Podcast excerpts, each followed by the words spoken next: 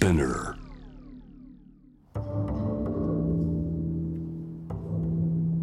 藤原信也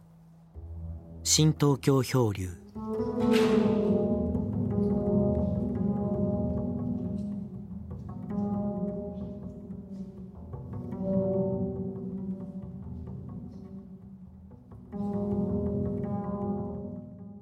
今あのミャンマーでああいう事件が起きてて、まあ、人を拘束する時のなんかあの踏んだり蹴ったりのあの現場があの今の時代だからちょっとスマホなんかで撮られてて時々出てくるんだけどもう拷問を真っ昼間に路上でやってるわけでしょ。だからあれが一斉に捕まって何をやられてるのか、まあ、ああいう軍政の中でなんか何にも分かんないっていうのは怖いですねなんか。うんそうですね。あの拘束されてそこで何が起きてるのかっていうのが今こういうコロナ時代でもうそっちに全部人の耳目が集中さしちゃってるから何が起きてもそれがこの報道されなくなってるでしょ。まあ、普通は大体こう取材ししたいじゃないですか。それでこう報道することもあると思うんだけど今は一切出てきてないだからこのコロナという時代っていうのはもうそういう意味じゃまああの香港がああいうふうになった、まあ、かなりもうものすごい国際上違反をしながらもあの完全に制圧するみたいな、まあ、横紙破りっていうかそういうことが可能になってきてますよね。うんミャンマーの場合あの軍政が捕まえてるというところまでは分かってるんですよね。はい、だから自分の場合は相手も分かんないっていうところはいはい。あの、まあ、怖さあだと思うんですけどこのミャンマーの場合って結局あの政治犯ということでな、まあ、10年20年みたいな人もこれまでいてでまあその人たちが大変なあの状況だったのであのやっぱそういう想像をどうしてもしてしまう。うんということもあるんですけどそのこの何年かというか、えーの間、まあ、日本のこの ODA が相当入って、うん。まあ、軍政とはかなりズブズブの状態だったという。あでその先ほどおっしゃったその香港の話もありますけど、まあ、シリアもそうですけど、結局やったもん勝ちになってるというかまあ、ロシアが空爆して、まあウクライナもそうですけど、結局その民主主義の国ってむちゃくちゃやれないわけですよ。むちゃくちゃやるとやっぱ批判が出はいて批判が出るとひっくり返るんですけどあのロシアとか中国ってその関係ないわけですよ。そうん、でやった結局やっちゃった方が勝ちってことになってうん。ずっと来てるんでうん。でそうするとミャンマーも困ったらそっちに頼んじゃえばいいやって話になってきてると、まあちょっとどどこまでややるんだろうっていう、あのシリアで2012年に、まあ、自分と同じ場所にいたアメリカ人の記者がオースティン・タイスというのがいまだにあの行方不明なんですよ。でおそらく政府側に捕まってるんじゃないかって話になっててでそうすると、まあ、まあカードになってる可能性はあの交渉交渉要するにこの身代金とかそんなレベルじゃなくてその政治的なレレベルで何か使ってる可能性はあるので、まあ、相手がミャンマーの軍政なので、逆にまあ日本っていうのはまあミャンマーとの結びつきがあの大きくていろんなまあ援助もしてますよね。ええーそこでまああの日本はなぜ動かないのかっていうことをよくよく言われるんだけど、うんやっぱり日本なりのミャンマーでつながっている利益利益って当然あるわけじゃないですか。ええ人を捕まえてその身柄をこの、まあ、人質的にややると関係は悪くなるわけじゃないですか、はいはいはい。まあ、完全にこの犯罪行為なわけででそこまでやるのかなというところが、それやったらそのその時の合意は守られるかもしれないけどその後は続かないわけじゃないですか。シリアなんかもうアメリカとはもう完全に切っちゃうつもりでやってるので、もうもう10、えーもう9年9年ですか捕まって、ってこともあるでしょうけど、僕はもうビルマまあビルマ時代に行ったのがもう70年代なんだけども、まあ、あの頃はまあやっぱあの軍事制限下で別にその観光で行っても何のそのあの他のアジアとも全く変わらなくて街出てブラブラして飯食ったりなんかそういうそういう状況だったんだけどあのこれ他の東南アジアと全く変われねえなと思って、まあ、写真撮りながらブラブラしててですね。あるお寺の境内に行ってちょっとカメラ持って、えー、向こうにちょっと10メートルぐらい先にあのちょっと綺麗な女性がいたからパッと撮ったんですよね。そうするとこのその向こうにいるねビルマの衣装の字を着たね若いそうね20代後半ぐらいの男がものすごい高飛車にねこう俺の指さして「なんだか」って言うんだよね。えこれなんだ？その時何かさっぱり来なかった。それで日本に帰っていろいろ考えてみるとねこれは秘密警察だったんじゃないかと至る所にそういうのがいるわけよ。だからあの当時でもやっぱりあのああいうその外人外人に対してものすごい高飛車にバーッと出てくる一般市民って当然他の東南アジアではいないわけであれだけはものすごい頭に残っててねああこのビルマはこうなんだとああいうその、まあ、権力のその人間があちこちに散らばってて常に監視している社会だなっていうことを初めて気づいたんですね。で一見その本当あの他のアジアと変わらないようだけどもななんかそういうものすごい軍政の怖さみたいなものっていうのは、まあ、昔からずっとあったわけですよね。でそれが今につながってて例えばある少女が捕まっても本当可愛い少女だったんだけどそれをが出てきた時にはこのまああのおそらく向こうが写真を撮って事前事故みたいなねあの少女の写真とそれからあの拷問された後の写真を発表わざわざ発表してね もうその姿たり全くこの顔が腫れ上がって血だらけみたいな姿をああいうものを民主を抑え込むためにこうなるんだだぞという形で発表してしまうそれに対してこの僕らの社会はね何も関わることできないっていうこれはやっぱすごいなと思いますよね。やっぱりそういうあのそ恐ろしさというのは、うん、外部の人間は分かんないですよね。はい、あのシリアもそうでしたけど70年代80年代の頃は、まあ、あの反政府デモとかやったらもう片っ端が捕まって十何年捕まってるとか、そういうのを経験してるんでその年配の人たちはもう本当に怖がってて、2011年からのその、えー、デモとかやってる若者を見て彼らは本当にこの何やってんだと彼らは思ってたわけですけどそういうこの何て言うか、えー、弾圧迫害っていうのは予告されるわけじゃないし、このやったら怖いんじゃないかっていうことを思わせることが大事で。でそれが時間経ってくるとだんだん若い人は分かんなくなってくるんですけど、そうなるとやっぱりまたやったらこうなるんだぞということをやっぱ思い知らせることを、まあ、やっぱやるやるんですよね。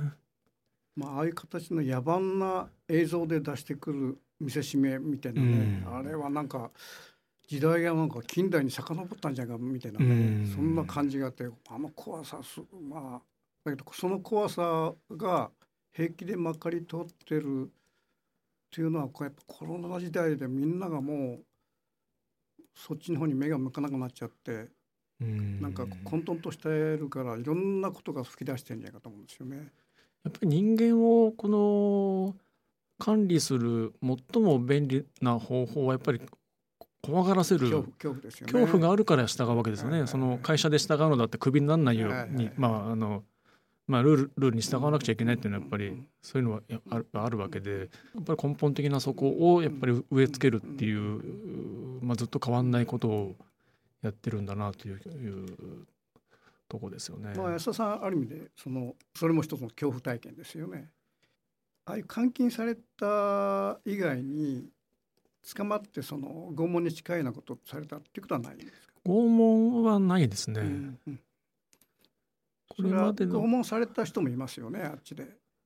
そうですね。うん、結構そういう声も聞かれてる、えー、はい。その安田さん拷問されないで他の人が拷問されてたというのは何か違いがどっかにあるんですかね？やっぱりその人質としてこれは貴重品だからみたいなことっていうんですか？日本人は基本的にあまり嫌われてないので、うん、あ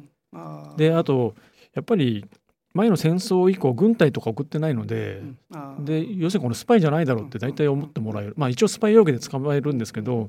日本人がスパイってことはまあないでしょうと彼らも思っているのでスパイ容疑がすぐ晴れるっていうのは大体拷問される人ってのはそういう疑いを持たれたそうですね。あ,、うん、であとまあアメリカムカつくからみたいな。だからやっぱり戦争やってこなかったっていうのはものすごい大きなことで。まあ、ある意味でその日本っていうのは僕もまあ東南アジアにしてもまあその中近東にしても行くと大体リスペクトされてるじゃないですか、うん、昔からね。えー、で日本人ちとおおなんて言ってこうハグしてきたりとかするあのことがあったじゃないですか。だけどその IS 以降この日本に対するそういう評価っていうかあの日本人はもう友達だみたいなねあの風景が微妙に変わってきたじゃないですか。日本日本もこれちょっとまあ敵とまでいかないけどこれはあっち側の、まあ、人間じゃないあの国家じゃないかっていう風景が微妙に出てきてそれをの例えば安倍首相がそのイスラエルにでしたかね行ってそのあのイスラエル国旗の前でなんか IS を非難したあのステートメントがありましてね。ああれ以降かなりなんか変わったのかなという感じがあったんだけどそれはどうですか？やっぱり IS については基本的にその自分たちの考えと違う人間はであったりとかあの利用できる人間はあの殺すんですけど、うん、やっぱりあの IS は一応それなりのこの理屈を言うんですよね。でその日本というのがそのえー、アメリカというにべったりの関係じゃないかと。で、まあ実あのまあ、IS だけじゃなくてあの現地のあのアルジャジーラとか見ててもやっぱり日本というのはまあ自衛隊を送ってたんだと。で、まあ、いわゆる安保法制の議論というのが日本で起きてるっていうこともニュースでやってましたから、要するにもっと自衛隊はもっと出したい出したいんだと日本は。で、えーまあ、実際アメリカと一緒にあのイラクにも来ていたんだと。いうことはもうかなり流しているので。で以前のその日本は戦争とかやんないんだろうとかと思ってああとその広島長崎でアメリカにやられたということに対する共感というのもあの、まあ、まだかなりあるとしてもそれを実はなんか違うんじゃないかっていうこの実情はかなり流れている微妙に変わり始めましたよね。そうですね。あの僕は初期にまあ70年代とかね行った時はもうアメリカにあんだけ原爆落とさ落とされて立ち直った素晴らしいアジアの国だみたいなね、うん、そういう一つの定説で僕ら見られてたんだけど徐々に徐々にやっぱりあのあこれは違うなっていうねそそういうふうになってきましたよね。やられたらやり返すというのがやっぱアラブ人たちの感覚としてあって、まあ、それやってたら永遠に終わらないんでしょっていうのがあるのでそのまあアメリカとの戦争があって原爆があったけれども、まあ、それでもあのそこで終わらせるためにまあ耐えてきた人たちもたくさんいるわけじゃないですか。まあ、まあ、そうやってこの終わらせるしかないわけですけど、まあ、そういうこの、まあ、いろんな事情を飲み込んでやってきたという話だったと思うんですけどそれがあの飲み込んでいたというよりは本当にこのくっついてやってるだけなんじゃないかというところが見えてきちゃったっていう。まあ実際そうなってるわけですもんね。まあそれはまあ彼らがまあある意味で本当のことを見抜き始めたっていうことで、あの IS であの殺されたあれあの名前どなた後藤さんというかさん、後藤さん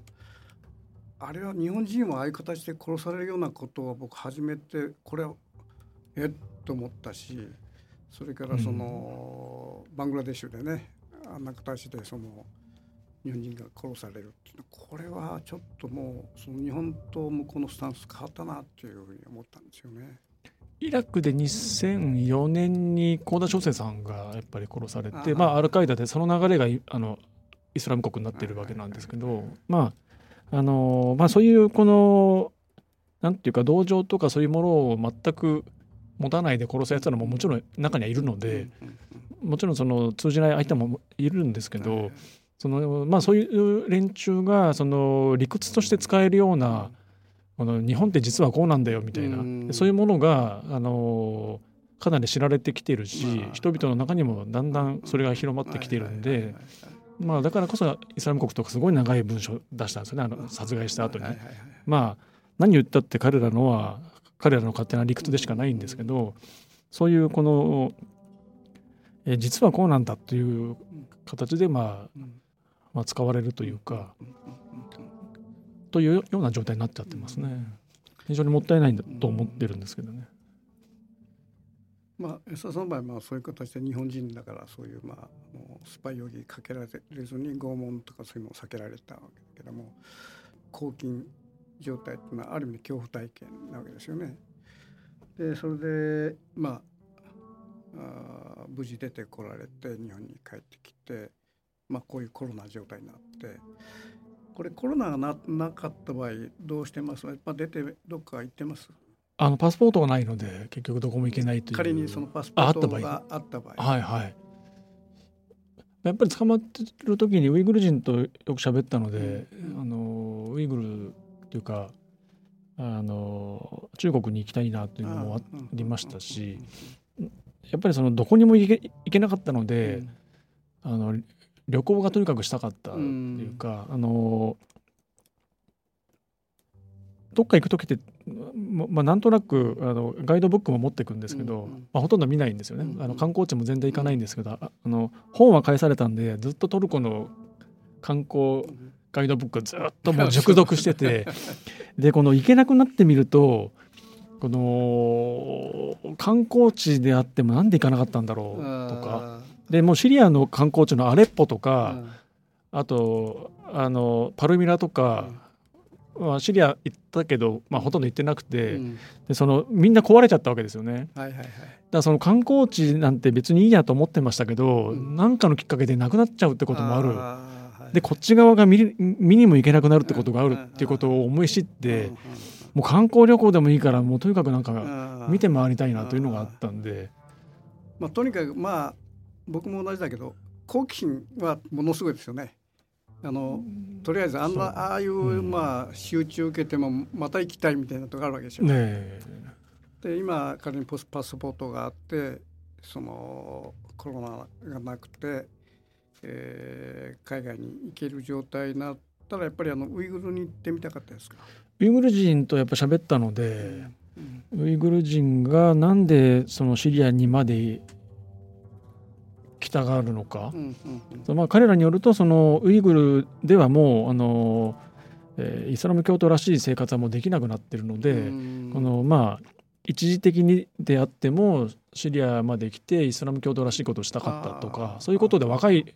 学生みたいのがお母さんからお小遣いもらってきたとかいうことを言っててうんそこまでし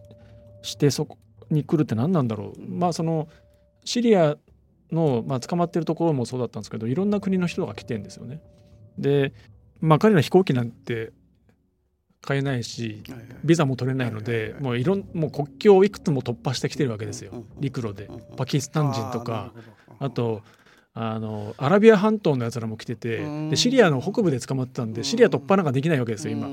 だから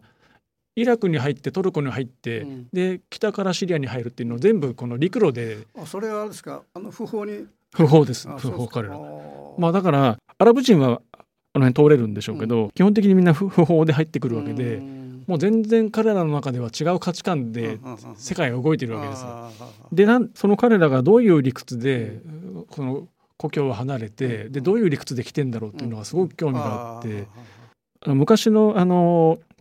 文明の衝突っていう昔あります、はい、まあ、基本的にはあれはあの国と国の話でやってるわけですけども、あのそういったこの分かりやすく地域で分かれてるんじゃなくて、全然違う価値観のものが同時に存在してるんですよね。でその国境なんて結局あの国家が作ったものでしかないわけで、あのイスラム教徒にとっては同じイスラム教徒同士で苦しんでる人,、人のところに行くのは当たり前であってその間にある国境っていうのはそれを邪魔するやつらがいるや作ってるだけでしかない。でそういうこの全然別の価値観が世の中に同時に存在してるっていう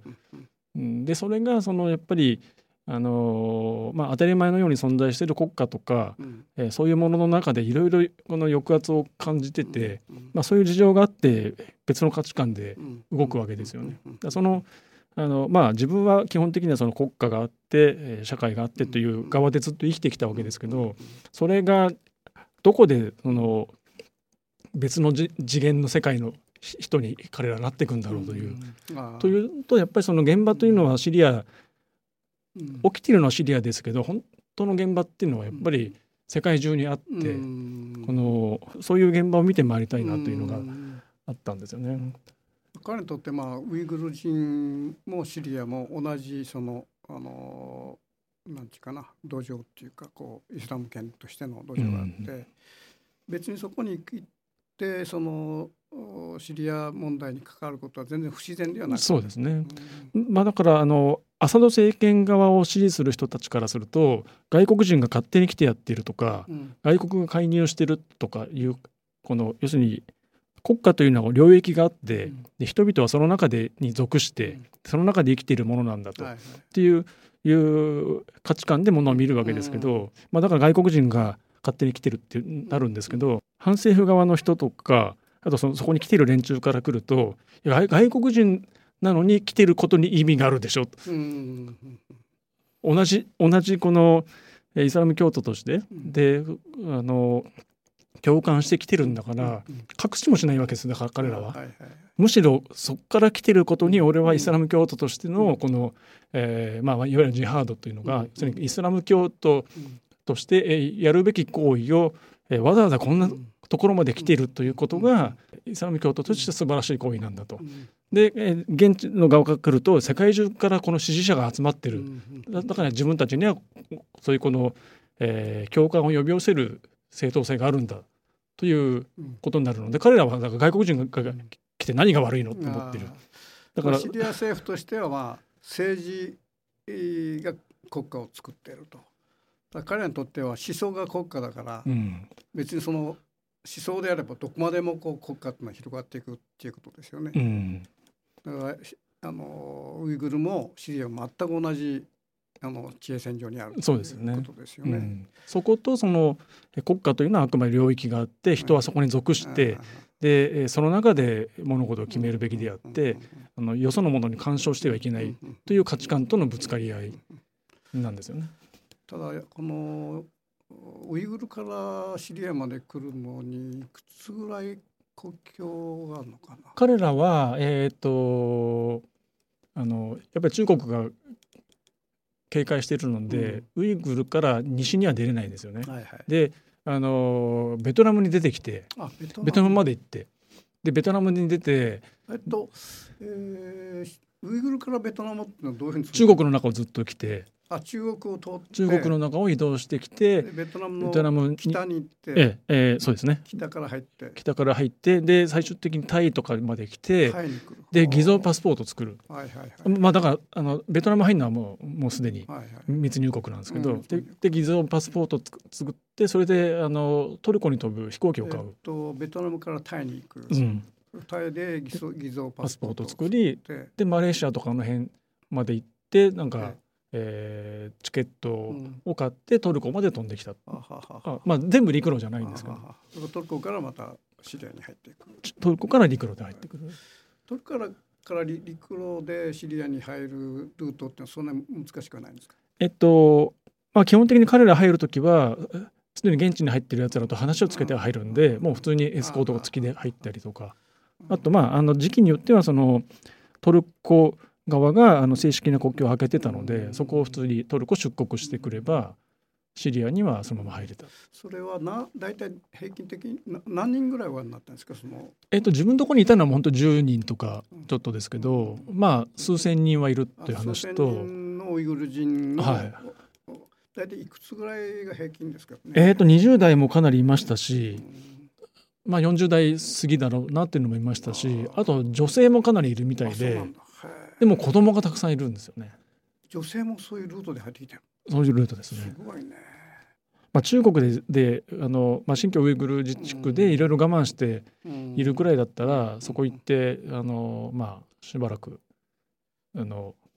なんていうかイスラム生活を満喫して帰ろうぐらいの思ってたら17年ぐらいから中国側がすごい厳しくなって中国に帰れなくなったんですよね彼らは。それはまあある意味で、えー、シリアで自分たちのそのイスラム思想みたいなものをそこでなんかこう、えー、運動に加わりたいっていう動機はあったわけでしょ？そのあのウイグルが来る人たちっていうのは。そうですね、まあ、そういった社会をげんあの作ろうというよりはあの自分がそういう経験その経験をしたいというところが大きいかなっていう印象ですけどね。まあ何千人もいれば人それぞれね考え方が違うだろうけど、ね、基本はやっぱりあのそういう思想を持ってあのシリアに来てそのイスラム的な思想を体現したいということになるわけですか？そこまでちゃんと考えてないんじゃないかなという印象ですけどね。どどんな感じなんですかねそのあのイスラムの生活をしたいぐらいの。あそうですか割とこ能天気に能天気がかなり多いと思います。あ初期に入った連中っていうのはトルキスタンイスラム党と名乗ってるのでそれってもともとウイグルの中でのその、まあ、自治というか、えー、独立というかいうことをやってた。うんまあ、要するにアフガニスタンにこう逃げてたわけですよね。でまあ、えー、911の時にあの、まあ、中国としてはあのアルカイダがいると言われているあのアフガニスタンにウイグル人もいるじゃないかと。でまああの頃からその、えー、分離独立運動の弾圧だったのが、対テロ政策っていう言い方をするようになったんですよね。まあ、それがその、アメリカとかがテロにやられた、ううちもやられてるんですよっていう言い方で、まあ、結局そのテロ対策っていうのは必ず内側の弾圧に向かっていくということなんですけど、うん、まあ、そういった連中もアフガニスタンからあのシリアに行ってるだろうという話があってイラク・イスラム党の、えー、シリア支部というか、まあまあ、実質的にこの活動してるのはシリアだけになってる、まあ、実事実上は。まあ、だからそういう連中ももちろんいるんですけど、あのー、そこにこうぞろぞろと参加してくる連中というのははっきり言ってそこまで考えてない。まあ、ある意味で僕らが例えば、まあ、60年代70年代80年代もう世界の旅するじゃないですか。それと同じようなある意味でこうその旅の仕方が違うだけでそうそう,、うん、そうですね。ウイグルからちょっとなんか物見るじゃんでもういろんなとこ行っちゃおうみたいな、うん。えー、そういう部分もあるわけですか？ある意味お伊勢参りのような。いや僕はそのウイグル人がいるってななんとなんとなく思想的なものが相当あってと思ってやっぱそうでもないわけですね。あのウイあのウイグル人だけじゃなくてあのシリアの反政府側の組織に参加してくるいろんなアラブ人とかもあのやっぱりそういった経験を、あのイスラム教徒らしい、えまあ、ジハードジハードだってあの聖戦締約されますけど、別にこのバトルしなくちゃいけないわけじゃなくて、イスラム教徒らしいことを、えー、一生懸命やることがジハードででそれがそのそういう機会があるのであればそれはあの背を向けてはいけないという、まあ、教えになっててでそれがまあシリアに行けばあの、まあ、イスラム教徒がこの、まあ、抑圧されている中に自分も加わって、えー、何かしらこの参加したというこの、履歴が残ると。履歴ってあの紙で書くわけじゃないですよ。あの死んだ後に神様の前でそれが言える履歴が一応残るわけでそれはその過激なイスラム教徒の発想じゃなくてイスラム教徒であれば誰でもこの死んだ後最後の審判があるわけでだからそういった場所があるんだったらパッ一応行って本当にバトルに参加しなくても行ってきたというこの満足感があって帰ってこればいいんで、まあ、だから別にずっといようってわけじゃないんですよね。そろそろ俺帰るわって言って帰ろうとするやつらもたくさんいる。入れ替わりでこのずっと入ってるという。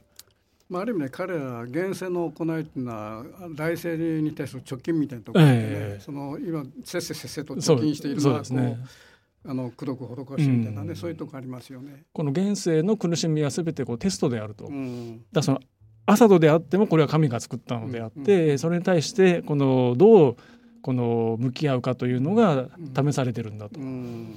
まあ、だからそこでまあある程度のことをやってくれば、あのそれでこの神様の前で、まあ、あのシリアまで行ってきましたよということが言えるわけでそこでこの本当にこのイスラム国家を作ろうなんていうところまであのイスラム国以外の場合はそんな感じです。このイスラム国の場合はもう完全に別別次元の人たちでむしろこのそれ以外の我々が生きてきたこの世界からもう完全に離脱するつもりで言ってる。まあねあの僕らとそういう意味では全く違う来世を基準に生きてるやつだからね。うん、そうですよねそこのところが来世まあはっきり捕まってる時にはっきり来世なんかどうでもよかったわけですよ。今出たいわけで、だからこの来世このまあコーランというかあのクルラーも読んでたんですけどはっきり来来世どうでもよかったんで一応イスラム教徒になったふりはしてましたけどこのもう現世のご利益が欲しくてしょうがなかったのでもうだから彼らは、うん、まあ本当にこの現世がどうしようもないことになってる時にこの、まあ、せめて来世でっていう、まあ、ある意味なんていうかまあ、半分諦めというか、まあ、諦めて言っちゃいけないんでしょうけど、まあ、こちらから見るとそういう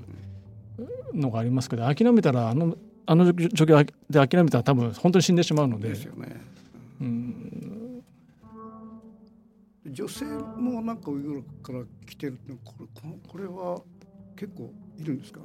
えっ、と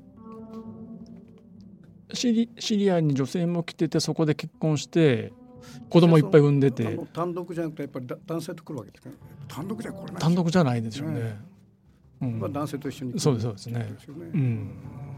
もうだから帰ってくる時もあのトルコ国境に近い、まあ、アンタキアっていうところの,、あの施設に最初一晩、入れられたんですけど、このシリアから出てくるやつらもいるんで、その施設の中に家族とかいるんですよ。もう家族連れで子供がもう何人もいてもう明らかに連れてきたんじゃなくて産んだ子たちですよね。まあ、たくましいやねそれね。だから捕まえてた捕まった施設に行ったウイグル人も、えー、妻が3人いて子供が8人とか言っててもう中国で絶対できないことやってんですよ。もうひげもこんな伸びててもう今ひひげ伸ば伸びたら中国捕まっちゃいますのでもう満喫してる、まあ、帰りたいとは言ってましたけどね。あひげ伸ばしてもあかんですか。ダメなんです。中国。だそんなそんな状況なのでやっぱりイスラム教徒らしいことがが、まあ、一時期にでもできるんだなというぐらいのノリで来てたら帰れなくなっちゃってというのが、まあ、状況かなと。